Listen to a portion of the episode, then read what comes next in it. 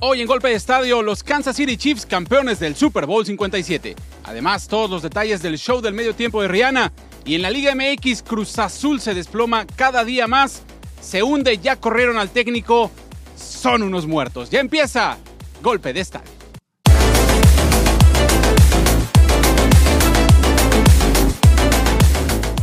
¿Qué tal amigos de Golpe de Estadio? Bienvenidos a este programa deportivo presentado por el clasificado Golpe de Estadio. Tenemos campeón ya del Super Bowl 57, un juegazo, partidazo que se llevó a cabo el domingo en Glendale, Arizona y ganaron los Kansas City Chiefs. Vamos a hablar de este tema, también de la Liga MX y de la Champions League. Saludo como todos los días, bueno, como todos los días que toca programa, a mi compañero y amigo José Francisco Sánchez. ¿Cómo estás, José? Así es, Carlos, pues aquí disfrutando de lo, posterior al juego, ¿no? De todo lo que se vivió y bueno, aprovechando también para darle la bienvenida a todos nuestros seguidores.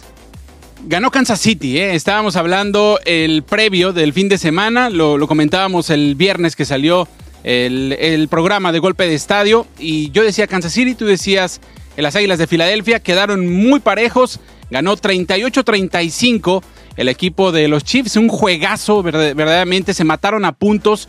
Yo creo que no teníamos un partido tan interesante, tan espectacular, vibrante, desde aquella remontada de Tom Brady a los Falcons en el 2017.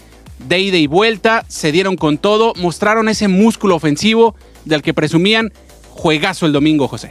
Sí, la gente aficionada al fútbol americano tiene que estar agradecida por ver este espectáculo, porque fue un espectáculo de puntos de ofensivas, lo que la, lo que la gente quiere ver en un partido de campeonato, donde, como, como dijimos la semana pasada, fue muy parejo, llegaron muy parejos en cuanto a estadísticas y en cuanto a poder ofensivo y lo demostraron, abriendo el marcador Filadelfia poderoso, pero no se tardó mucho en contestarle Kansas City y así se fueron todo el partido.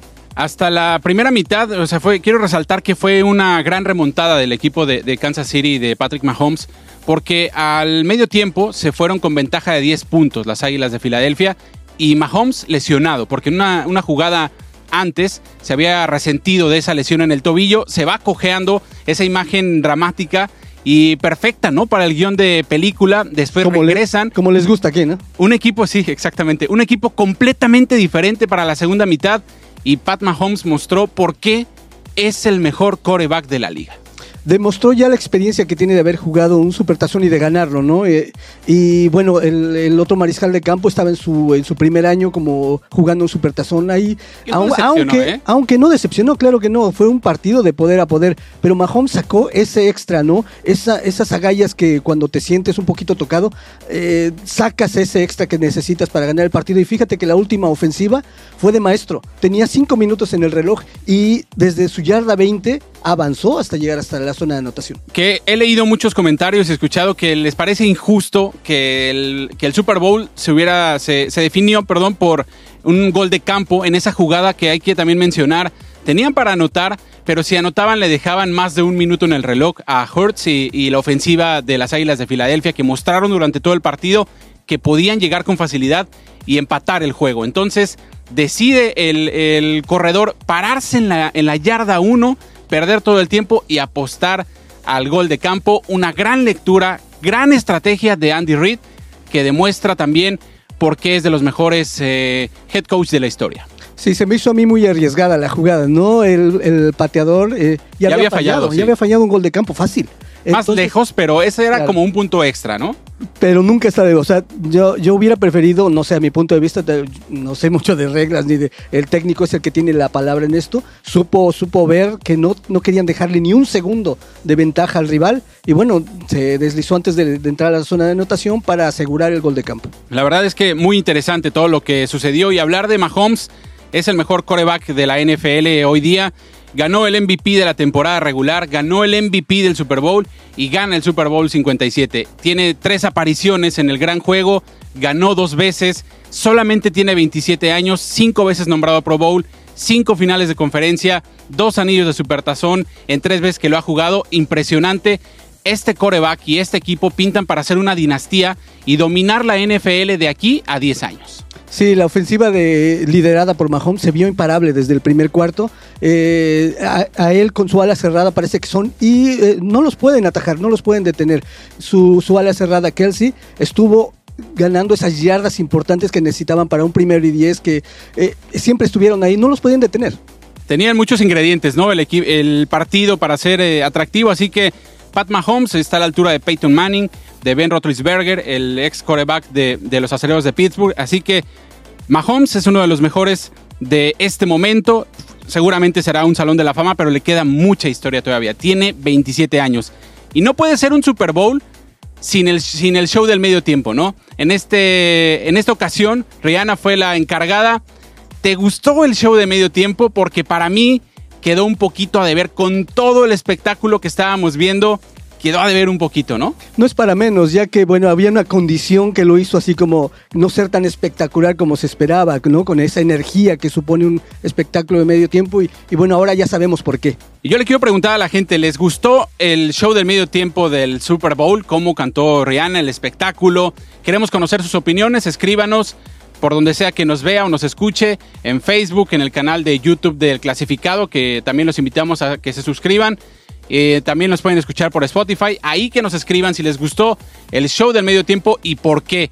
Yo creo que lo más relevante de esto es que eh, reveló su embarazo, no sé, de cuatro o cinco meses, se le veía ahí ya pues, se la notaba. pancita, Sí, se le se notaba, y luego la subieron en una plataforma a una altura considerable y todos estábamos ahí como que, porque no se le veía el arnés incluso, estábamos nerviosos de que se podía caer o algún bailarín. Eso fue lo más interesante, yo creo que del show del medio tiempo. Sí, pero sin duda fue, fue uno de de los segmentos más esperados del partido, ¿no? Por muchísima gente que lo estaba viendo. Además, también me llamó la atención, aparte del show de medio tiempo, me voy a regresar un poquito al dispositivo de seguridad que se vio desde antes del partido en alrededor de todo el estadio, con helicópteros, eh, con unidades policíacas, de todo para cuidar eh, el ambiente, ¿no? Que estuviera a salvo. Y regresando ahora al espectáculo de medio tiempo, sí, fue una de esas producciones estilo eh, Hollywood de Estados Unidos con todo ese potencial que tienen para, para llevar grandes espectáculos. Y aprovechó el tamaño de la audiencia, la, eh, cantante Rihanna, para, para promocionar su, su línea de, de cosméticos, ¿no? De maquillaje. Ahí sacó como que se estaba maquillando. O sea, dijo, 200 millones de espectadores me están viendo, tengo que promocionar. ¿Y tú sabes que no le pagaron? La NFL no le paga al cantante, ¿sabías? No, no sabía, pero se ha de llevar una millonada por otros lados. Exacto, o sea, no le paga, es como un intercambio. O sea, no les pagan, sí les dan presupuesto para, para montar el show, pero a ellos no les pagan, así como que por su espectáculo, no. Creo que el intercambio es por la exposición. Claro. Si un comercial de 30 segundos costaba 7 millones de dólares y a ella le dan 15 minutos, pues ahí nos podemos dar una idea, ¿no? De, de- de Es una oferta que no se puede rechazar, ¿no? Correcto. Entonces, ¿te gustó o no el, el show? Sí, me gustó en cuanto a la producción. Estuvo Primero dices que no luego que sí, ya, ya te, te estás Yo te echando dije para que sí atrás. me había gustado por la para atrás, producción, José Francisco. ¿no? Bueno, pero no se vio esa energía, como te comentaba, por el, por el estado de, la, de Rihanna. Y comentábamos, eh, antes de irnos a- al corte comercial, comentábamos el, el viernes de la de quién iba a ser el ganador. ¿Tú decías? Yo decía que los jefes de Kansas City, yo siempre lo dije.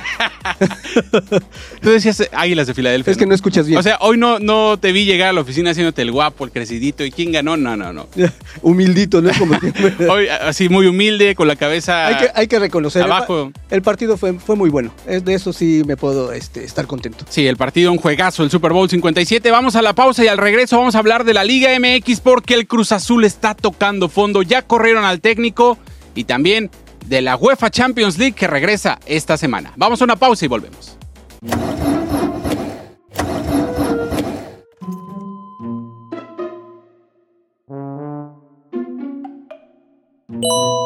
El clasificado soluciona sus problemas.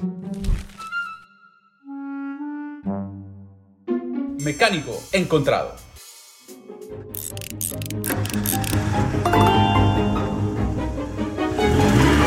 El clasificado, conectando compradores y vendedores por generaciones. Estamos de regreso en Golpe de Estadio, presentado por el Clasificado. Los invitamos a suscribirse al canal de YouTube del Clasificado y también a que visiten las otras marcas de la compañía Más Clientes, Quinceañera, Empleos Latinos, su socio de negocios y el clasificado.com, por supuesto.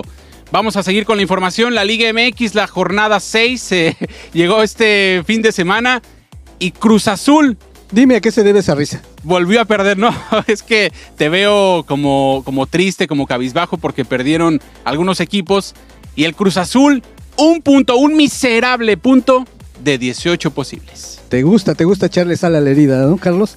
3 a 1 perdió con Pero mira, no, no hay nada que defenderlo. No, no hay por qué defenderlo. Es más, ya eh, el Potro Gutiérrez ya es historia.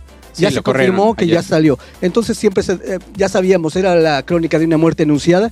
El equipo no le estaba respondiendo. Las cosas salen mal desde, desde la planeación. Entonces es- es- este es el resultado de una mala planificación, de que lo desmembraron al equipo, de sus figuras que lo llevaron a ser campeón. Y bueno, no se, no se supo contratar a lo que se necesitaba. Empezó mal, siguió mal y parece que dieron por terminada esa relación con el Potro y a ver qué es lo que viene. Tú como el Potro Gutiérrez, por ejemplo, si te dan el equipo, hiciste un buen trabajo de bombero cuando sustituiste a, a- sustituiste, perdón, a, a Diego Aguirre. Y para la otra temporada no te llevan a los refuerzos que, que tú pides y te llevan a futbolistas que ni siquiera conoces, ¿no hubieras renunciado? Bueno, tú es que tú esperas que le vaya bien al equipo, nunca esperas a que, a que tu equipo vaya a hacer vaya a hacer algo mal, una mala temporada.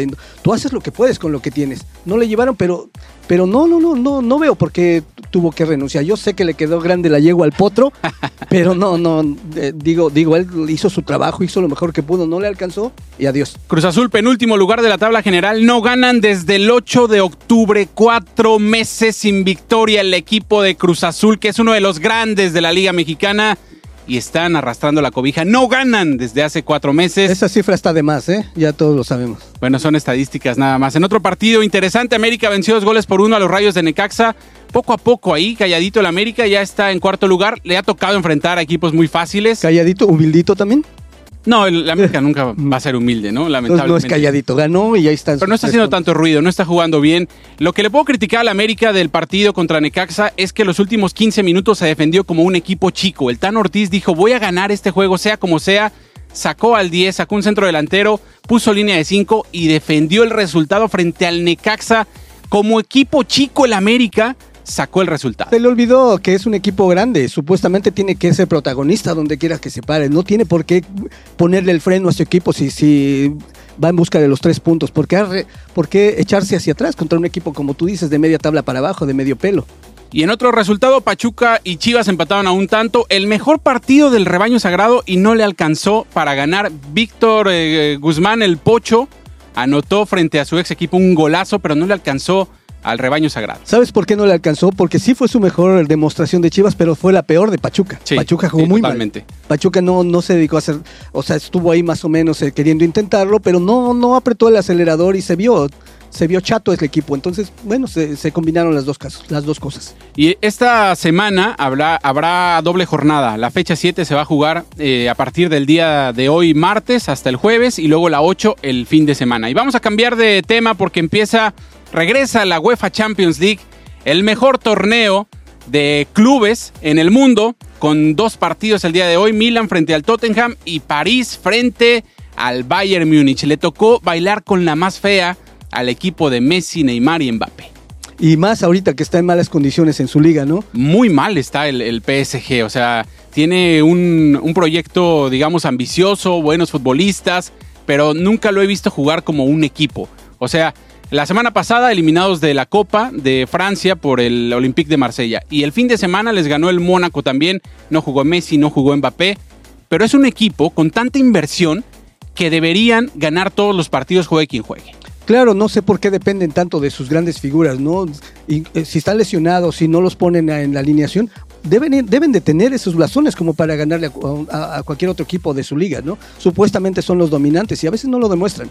Bueno, hace dos años no fueron campeones con esa gran inversión y no, no lograron el título en la Ligue 1 de, Francia. Entonces, el París, si no gana el día de hoy, si no saca una buena ventaja para ir a, Múnich al partido de vuelta, no le va a alcanzar. Quiero ver a ese equipo frente a este Bayern, que si es una planadora, cambian eh, de jugadores, llegan y, y se van técnicos y siguen jugando igual.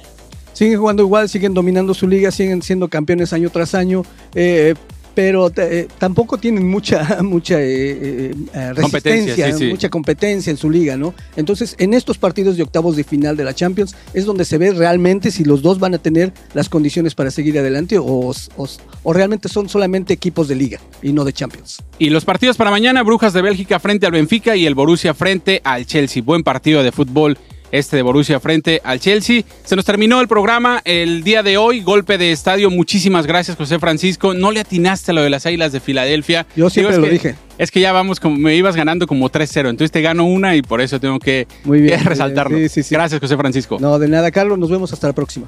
Nos encontramos el próximo viernes aquí en Golpe de Estadio. Muchas gracias a los eh, productores, Giancarlo Bresani, Pablo Scarpellini. Gracias a usted por vernos. Les recuerdo que se suscriban al canal del clasificado. Ahí va a encontrar todos los programas de Golpe de Estadio.